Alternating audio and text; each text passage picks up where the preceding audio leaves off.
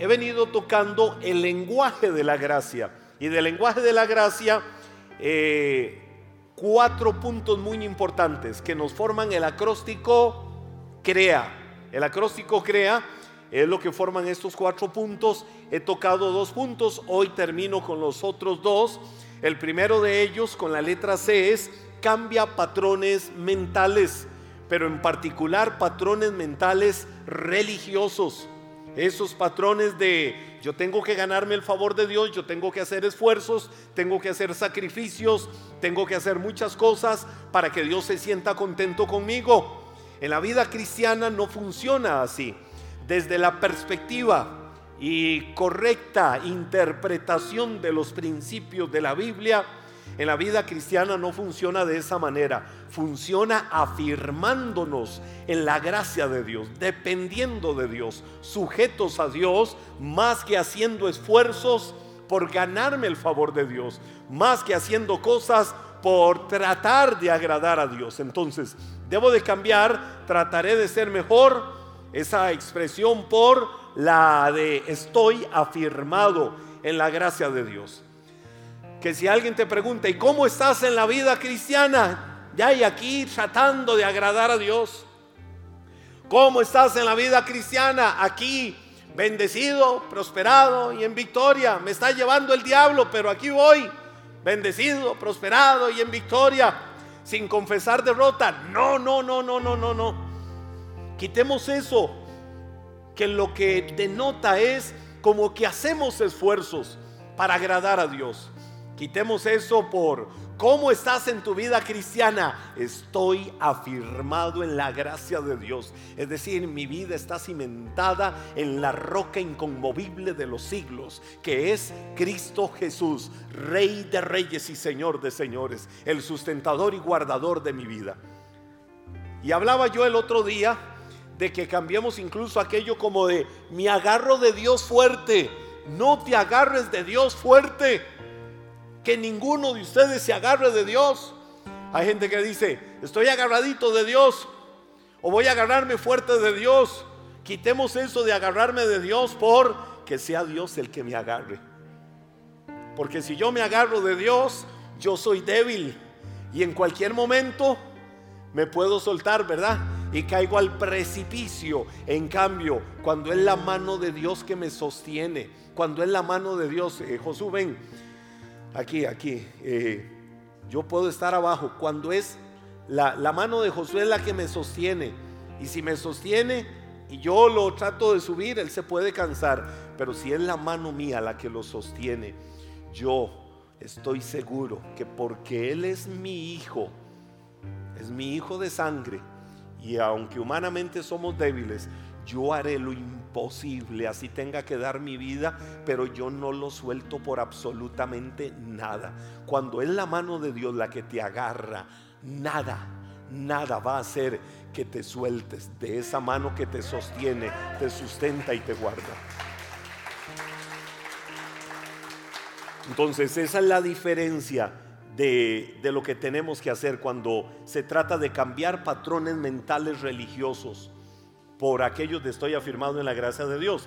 Número dos, lo toqué la semana anterior, la letra R, rompe con la incredulidad. Porque muchos del pueblo de Israel, millares de ellos murieron en el desierto. El destino final de ellos no era el desierto, el destino final de ellos era la tierra de Canaán, la tierra que fluye leche y miel, tierra santa, la tierra bendita, la tierra de Dios para ellos. ¿Y por qué no pudieron entrar? Por incrédulos por incredulidad. Rompe la incredulidad. Ellos veían milagros, veían la gloria de Dios, veían tantas cosas que Dios hacía y seguían siendo unos quejosos. ¿Cómo iban a ver las bendiciones de Dios? Si a pesar de todo lo que enfrentaban, siempre estaba la mano de Dios mostrando un milagro, pero ellos seguían quejándose. Esa queja fue la que provocó que murieran en el desierto. ¿Era el destino de ellos morir en el desierto? No, te quiero decir algo, Dios no te sacó de la esclavitud del mundo para hacerte perecer en un desierto de dificultad y de pruebas. Dios te sacó para llevarte a una tierra de bendición, a una tierra de plenitud, a una tierra de abundancia. Entonces cuando cruces un desierto, sea como sea ese desierto, tienes que tener la certeza Aunque la incredulidad quiera venir a golpearte y la queja quiera venir a golpearte, tienes que tener la certeza de que estoy pasando este momento, pero yo no perezco aquí. ¿Por qué no perezco aquí? Porque Dios soltó una palabra y cuando Dios soltó la palabra me dijo que yo no moriría aquí. Dios me dijo que entraría a la tierra. Así es que pase lo que pase aquí, voy para una tierra de plenitud, voy para una tierra de bendición, voy para cosas buenas de Dios. Número tres, y es el tercer y cuarto punto lo que te comparto hoy. Número tres del acróstico crea, la letra E, elimina. Elimina. El primero es cambia. Cambia. Es decir, hay algo que tenemos que quitar. El segundo es rompe. Y ahora este tercero es elimina. Desaparece totalmente. ¿Qué cosa? Creencias erróneas. Hay muchas creencias erróneas que nosotros tenemos. ¿Cuántas veces por los golpes de la vida? ¿Cuántas veces por las decepciones de la vida? ¿Cuántas veces porque fracasaste en algo? ¿Cuántas veces porque tuviste un sueño en la vida y ese sueño no se realizó? ¿Cuántas veces porque empezaste un camino, quizás matrimonio, te casaste y en algún momento aquel matrimonio fracasó. Hay personas que se marcan y dicen, soy un fracaso. Me casé ilusionado con que toda la vida sería feliz. Me casé con la ilusión de que esto sería hasta que la muerte nos separe. Nunca me imaginé que sería la plata la que nos separara. Nunca me imaginé. Y, y tal vez hay una frustración, hay una decepción. Alguien tal vez empezó un proyecto, empezó un trabajo, empezó un negocio, empezó una actividad y fracasaste.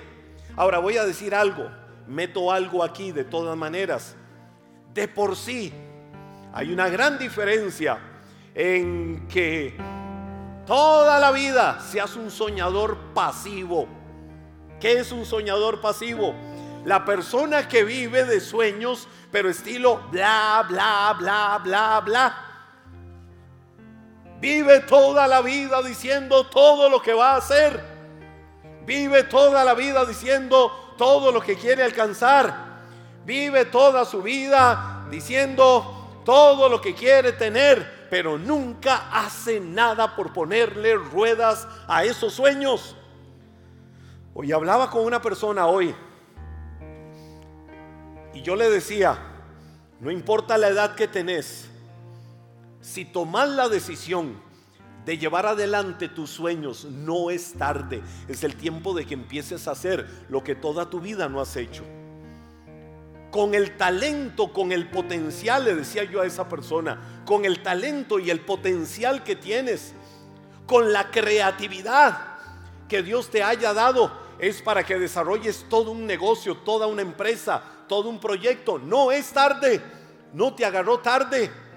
No tienes que tener los hermosos años de la flor de la juventud para decir, voy para adelante.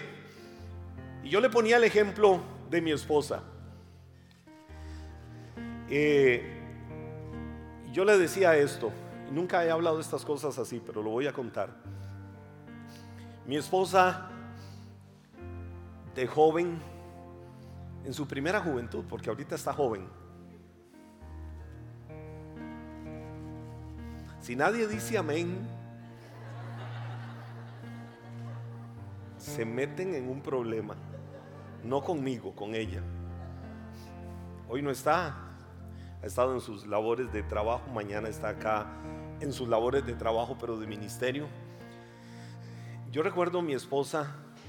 Ella siempre tuvo un sueño. Estudiar la carrera de odontología.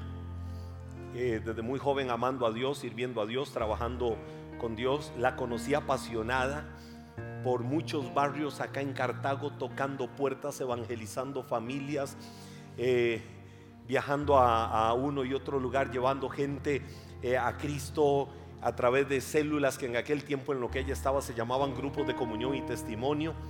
Yo decía, wow, qué lindo eso. La pasión, el denuedo por ganar almas. Y ella estaba llevando su carrera universitaria, estudiando odontología Y, ya le digo por, qué esto de eliminar creencias erróneas.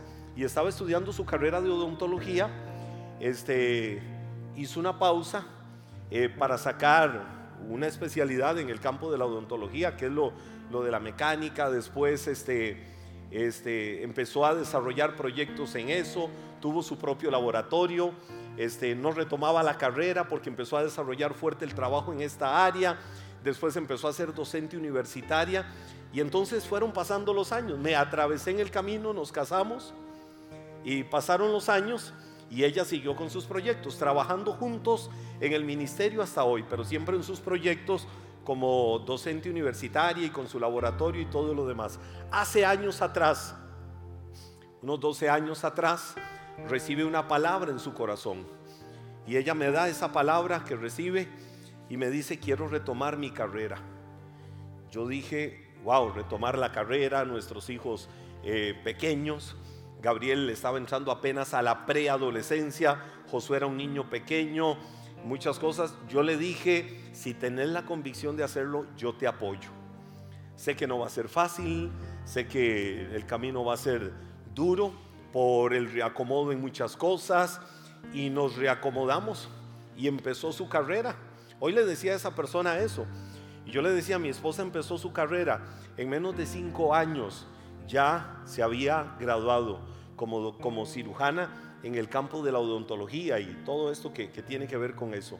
Y le decía a esa persona, mi esposa, las compañeras y compañeros solo mamaduña le decían, porque aunque no parecía ser la mayor, era la mega mayor entre todos ellos. Este, porque eran puros chiquillos y chiquillas. Y cuando mi esposa sacó su carrera, la recibió o se graduó con los más altos honores que esa universidad hasta ese momento había tenido en un alumno o una alumna. Yo le decía a esta persona, eso es un asunto de mentalidad. Una mujer que sirve a Dios, una mujer con dos hijos, una mujer casada, con todo, y recibió su título universitario con los más altos honores en esa carrera. Y la recibió en menos de cinco años porque se dedicó a tiempo y fuera de tiempo a eso y a muchas otras cosas. ¿Qué hizo después de eso? Quiero desarrollar mi proyecto. Desarrolló su propia empresa. Se asoció con una compañera, desarrollaron su propia empresa y hasta hoy la tienen, de especialidades en ese campo.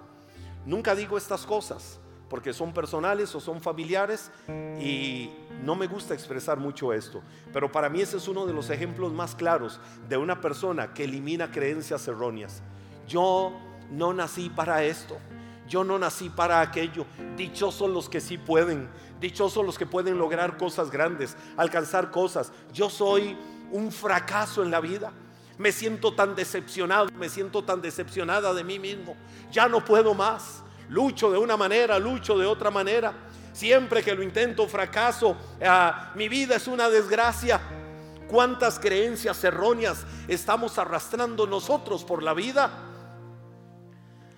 que te están impidiendo ver todo lo que hay ahí adentro. Tienes que verte. Quiero que cada uno vea sus manos. Vamos, ve tus manos. Cuando yo veo mis manos, cuando cada uno ve sus manos, tenemos que ver ahí una huella de todo el potencial y la grandeza que Dios ha depositado en cada uno de nosotros.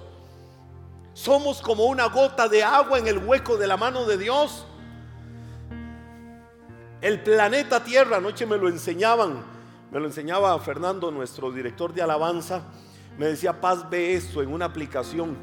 Yo me asusté donde vi las galaxias de las galaxias, no solo la Vía Láctea, sino las galaxias de las galaxias. Entre tanta galaxia, la Tierra no se ve, ni siquiera un puntito negro, chiquitito se ve, de lo pequeños que somos. Y yo le decía a Fer, qué increíble que la Biblia dice que el Señor nos hizo un poco menor que los ángeles y sin embargo nos ha coronado de gloria y nos ha coronado de favores y nos ha coronado de misericordias.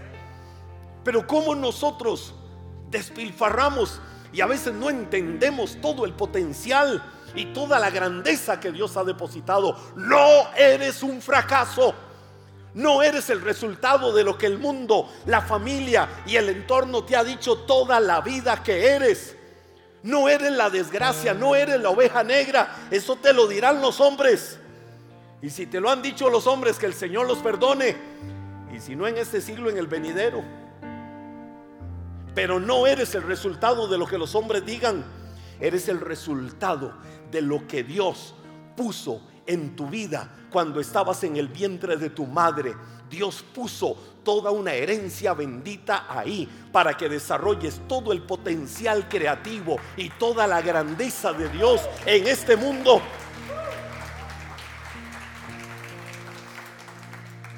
Ahora te voy a decir algo, hablar así, hablar con un lenguaje de derrota, a veces hasta con un lenguaje escapista.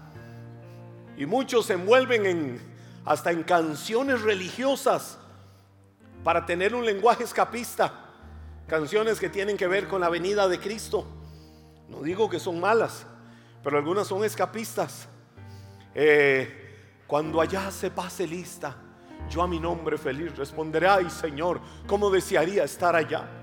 Señor, ¿cómo desearía ya irme de este mundo? Por Dios, si tienes vida en este mundo, y te pellizcas y te dueles, significa que siguen siendo las misericordias de Dios nuevas cada mañana y que hay oportunidad de seguir creando y de seguir haciendo. Walt Disney murió joven, a sus 66 años murió Walt Disney. Y cuando Walt Disney murió, en su lecho de agonía, ¿saben que hacía Walt Disney? No había visto yo creo que ni un 5% de todo lo que es la corporación Disney World y todo lo que han desarrollado. Walt Disney en su lecho de dolor, de enfermedad, pagando las consecuencias de sus actos, un hombre que fue un empedernido fumador toda la vida y le pasó una cara factura, dibujaba con su dedo en el cielo raso, para que lo entendamos, cómo quería que fuera el sueño de su vida. Y Walt Disney murió señalando todo lo que él quería lograr. ¿A dónde lo hizo? En el hecho de dolor, en el hecho de enfermedad, en el hecho de muerte. Y muchos interpretaban lo que él decía. Walt Disney murió hace cualquier cantidad de años. Hoy el mundo entero dice Walt Disney y todo mundo sabe de qué está hablando. Cuando se dice el nombre tuyo, quiero decirte, un día dejaremos de estar en este mundo. Un día nos iremos. Cuando nos vayamos de este mundo, la gente tendrá que decir, yo te doy las gracias. O podremos decir, se murió físicamente, pero aquí es donde va a empezar el verdadero avivamiento de lo que representó su nombre aquí en la tierra. No te permitas llegar a un cementerio y que pongan un epitafio que diga aquí fue depositado el cuerpo de un hombre o una mujer que tuvo buenas intenciones. Tuvo, sí, uh. Mire, si yo le contara todas las buenas intenciones y a dónde están todos los resultados de esas buenas intenciones, no, fueron solo buenas intenciones. Que si tenemos que llegar a un cementerio, que pongan un epitafio que digan, aquí fue depositado el cuerpo de un hombre o una mujer que fue un árbol plantado junto a las corrientes de las aguas, que dio su fruto a su tiempo, que su hoja nunca se cayó, aún en el año de sequía reverdeció.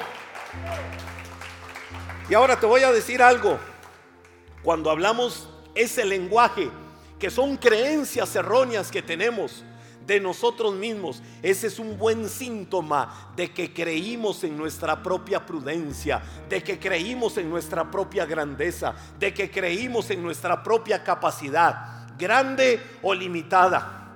Ese es un buen síntoma de que tratamos de brillar con nuestra luz propia. Es un buen síntoma de que en el mundo intentamos ser fuertes con nuestra fuerza es un buen síntoma de que en el mundo intentamos apoyarnos en nosotros mismos. Hablar el lenguaje de la gracia de Dios significa que mi vida está sostenida por Él. Que todo lo que hago, todo lo que emprendo, todo lo que decido, todo lo que proyecto es porque mi vida está en las manos de Dios. Porque he creído en la sabiduría de Dios y no en mi prudencia porque he creído en que yo brillo, pero brillo por la luz de Cristo. Que brillo porque lámpara es a mi vida su palabra y es la lumbrera que guía mis caminos. No porque yo llevo la luz de mi orgullo, la luz de mi vanidad, la luz de mi arrogancia por el camino de la vida. Esa luz con cualquier viento, en cualquier momento en el camino de la vida, se puede apagar. Pero la luz de Cristo brilla en las tinieblas y las tinieblas nunca prevalecen contra ella. Es ser fuerte, pero saber que mi fuerza radica en aquel que es omnipotente, que es el Shaddai, el más que suficiente para mi vida, que es el todopoderoso y que nunca habrá el más mínimo sesgo de debilidad en él, que yo puedo flaquear, que en mi humanidad yo en algún momento puedo doblarme, pero él nunca se va a doblegar. Que en algún momento me puedo caer de la cruz de mi orgullo. Que en algún momento me puedo caer de la cruz de mi arrogancia. Que en algún momento podrás decepcionar a alguien. Que en algún momento podrás cerrar en el camino. Que en algún momento aquel que era un ídolo, aquella que era un ídolo, se te puede caer o te le puedes caer a muchos.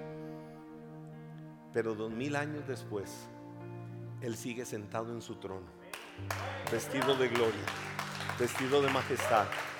Y de ahí no se mueve. Es la roca inconmovible de los siglos. Elimina de tu vida creencias erróneas. Proverbios capítulo 3, versos 5 al 8 lo reafirma y dice, confía, confía, confía en el Señor. ¿De qué manera? Sí, yo confío en Dios. No, como dice el proverbio, confía en el Señor con todo tu corazón. No dependas de tu propio entendimiento.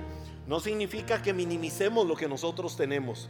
No, más bien es que lo que somos sepamos. Lo que como Pablo lo dijo, soy lo que soy Pablo tenía un, concepto correcto de él y Pablo dijo, soy lo que soy, pero lo soy por la gracia de Dios. Hay personas que dicen, yo soy esto, yo soy aquello, ah, vea este título, yo soy eso, vea este otro título, yo soy eso, vea este logro, yo soy eso, vea donde yo estuve, yo soy eso. Yo no soy lo que los títulos y los logros de esta vida digan que yo soy. Soy lo que Dios dice que soy tengo lo que Dios dice que tengo y puedo hacer lo que Dios dice que puedo hacer. Por eso dice el proverbio, no dependas de tu propio entendimiento. Y viene una exhortación en esto. Busca su voluntad. Busca su voluntad en todo lo que hagas. En todo lo que hagas. Busca su voluntad. Y Él te mostrará cuál camino tomar. Mire qué rico como lo dice esta traducción. No te dejes impresionar por tu propia sabiduría. Da por hecho la Biblia que tenemos sabiduría. Pero dice, no te dejes impresionar por tu propia sabiduría. En cambio, teme al Señor, es decir, honralo, reconócelo en todos sus caminos, teme al Señor y aléjate del mal. Entonces dará salud a tu cuerpo y fortaleza a tus huesos. Mire cómo la Biblia lo dice de claro.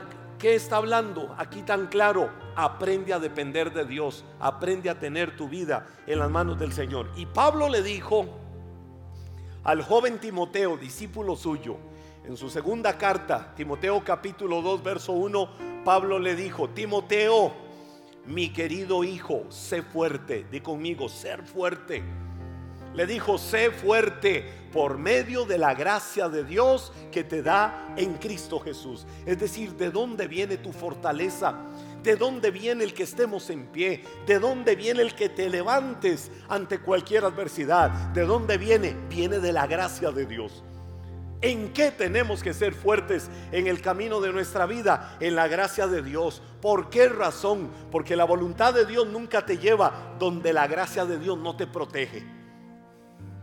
Ah, creo que tengo que decir eso nuevamente. La voluntad de Dios no te va a llevar donde la gracia de Dios no te va a proteger. La voluntad de Dios te va a llevar siempre donde el techo, la cubierta, la protección de la gracia de Dios esté sobre tu vida. Cuando hay algo que estemos haciendo y ahí no esté la protección de la gracia de Dios, tenemos que decir que estaría haciendo, que no lo estoy haciendo bien, que me salí de la voluntad de Dios. Porque la voluntad de Dios nunca te va a llevar donde la gracia de Dios no te proteja. Y número cuatro, este yo creo que solo reafirma lo anterior. La letra A del acróstico crea, aniquila, aniquila. ¿Qué es aniquilar? Es el tiempo de que destruyas. Aniquila tu orgullo carnal. Aniquila tu orgullo carnal. Mire, todos tenemos algo de orgullillo. ¿Verdad que sí? Ese orgullo nos hace defender algo. Ese orgullo nos hace querer imponernos muchas veces sobre los demás. Ese orgullo nos hace muchas veces sentirnos retados. Mire, yo mañana tenía, tenía, tenía, ia, ia. Mañana domingo, tenía después de casi dos años de pandemia, mi primera carrera de 15, de 15 kilómetros, media oficial, todavía no oficialmente. Y venía ilusionado, preparándome. Hoy llamé a mi entrenador para decirle, estoy triste deportivamente hablando, no voy a poder correr. ¿Por qué? Porque ayer andaba con un grupo de amigos que nos vamos algunos viernes muy temprano a, caminar al monte de oración allá en Santa Eulalia de Atenas. Y estábamos por allá muy temprano y un amigo, eh, el doctor Payano de República Dominicana, que está en el país, un servidor de Dios, este, él es triatlonista. Íbamos ahí en el camino y yo decía, y él me decía, pastor, eh, ¿cómo vas con las carreras y todo? Y ahí hablábamos y a veces cuando yo sentía que en esas cuestas empinadas, subiendo esas montañas, como que el aire me quería hacer, yo decía, aquí voy fuerte, aquí voy fuerte, aquí voy fuerte. Y en un momento había una parte muy empinada, íbamos caminando. Y entonces él empezó a acelerar. Es triatlonista, es ultramar, ultramaratonista, no, es este Ironman. Usted sabe que son este, de esos que corren una maratón, a la vez corren una cantidad grande de, kilómetros en ciclismo y una cantidad grande en natación. Y entonces íbamos y donde yo lo veía, yo dije, aquí va este de Cartago, este no se deja. Y arranqué, yo dije, subo esa loma corriendo. Claro, de estar caminando y no haber estirado para una carrera donde yo arranqué, ¡ay! Me lesioné. ¿Qué me hizo lesionarme? Mi orgullillo carnal aquí yo no me quedo, yo demuestro que sí puedo. Y me lesioné, una pequeña lesión, pero lo suficiente para no correr mañana. ¿Cuántas veces no has corrido carreras en la vida y has dejado que otros te ganen? Pero es porque no has dependido de la gracia de Dios, sino que has dependido de tu orgullo. Y te has agarrado y te has sustentado en tu propio orgullo. Dice la Biblia, Primera de Corintios capítulo 15, verso 10, te estoy diciendo que aniquiles tu orgullo carnal sin embargo, lo que ahora soy, lo que ahora soy, di conmigo, lo que ahora soy, dilo otra vez, lo que ahora soy, todo se debe, lo que ahora soy, todo se debe a, vamos, dilo conmigo, que se vea dramatizado, todo se debe a, todo se debe, todo se debe. Que Dios derramó su favor especial sobre mí. Y no sin resultados, pues he trabajado mucho más que cualquiera de los otros apóstoles. Pero, pero, aquí hay un pero, pero, no fui yo. ¿Qué dice Pablo? no fui yo, no fui yo, sino Dios quien obraba a través de mí por su gracia. Wow. La persona que no entienda esto, cuando vamos a la palabra, es porque no quiere entender. Pablo lo dijo muy claro, lo que ahora soy, todo se debe a que el favor de Dios está sobre mi vida. Y ese favor de Dios es especial, es especial. Y dice no sin resultados, es decir, el favor de Dios siempre te va a dar algo. Siempre te va a dar algo el favor de Dios. Siempre que dependes de Dios, hay algo bueno de Dios que va a venir a tu vida. Va a venir a tu vida. Y Pablo le voy a decir algo. Eh, para los que debaten mucho esto, yo he estado en medio de esto tantas veces. Los que debaten mucho eh, temas teológicos. Sí, es verdad. Pablo sacó un poquillo de orgullillo carnal aquí, pero inmediatamente lo opacó. ¿Cuál orgullillo carnal? He trabajado más que todos los apóstoles, dijo. He trabajado más que todos. Pero aquí viene y especifica y dice, pero no fui yo. Es decir, no fue mi esfuerzo, no fue que yo soy grande, no fue que yo soy tan poderoso, no fue que yo soy tan wow, fuera de serie, no que yo tengo un coeficiente superior a los demás, no que yo puedo hacer esto y aquel no. No que si yo no estoy todo es un desastre. No, no, no, Pablo lo dejó claro y dijo, no fui yo, es que Dios opera a través de mi vida por su gracia. Lleva la gracia de Dios a tu trabajo. Lleva la gracia de Dios a tu empresa. Lleva la gracia de Dios a tu, a tu profesión. Lleva la gracia de Dios a tus centros de estudio. Lleva la gracia de Dios a todo lugar. Para que todo lo que hagas cada día nunca dejes de recordar, nunca dejes de tener claro que es porque a Él le plació darte la bendición, bendecirte prosperarte y fructificarte en todo lo que hagas.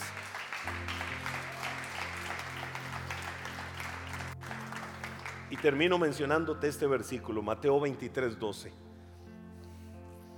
¿Qué dice Mateo 23, 12? Mientras te vas poniendo de pie. Lo tienes en pantalla, los que están en casa lo tienen en pantalla.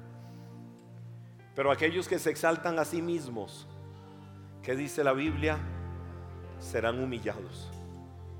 Y los que se humillen a sí mismos serán exaltados. Muchas veces el orgullo carnal quiere hacernos pararnos firmes para decirle a la otra persona, porque yo soy mejor que la otra persona, para decirle porque yo tengo la razón y no la otra persona, para decirle porque yo te voy a ganar y vos no me vas a ganar, para decirle todo lo que soy y todo lo que tengo y qué rico, vos no lo tenés. El orgullo carnal nos quiere llevar a eso. Pero la Biblia dice, no te exaltes a ti mismo, porque el que se exalta será humillado. Al contrario, humíllate a ti mismo. Ese humíllate a ti mismo es deja que te alabe el extraño y no tu propia prudencia. Jesús nunca andaba alabándose y exaltándose a sí mismo.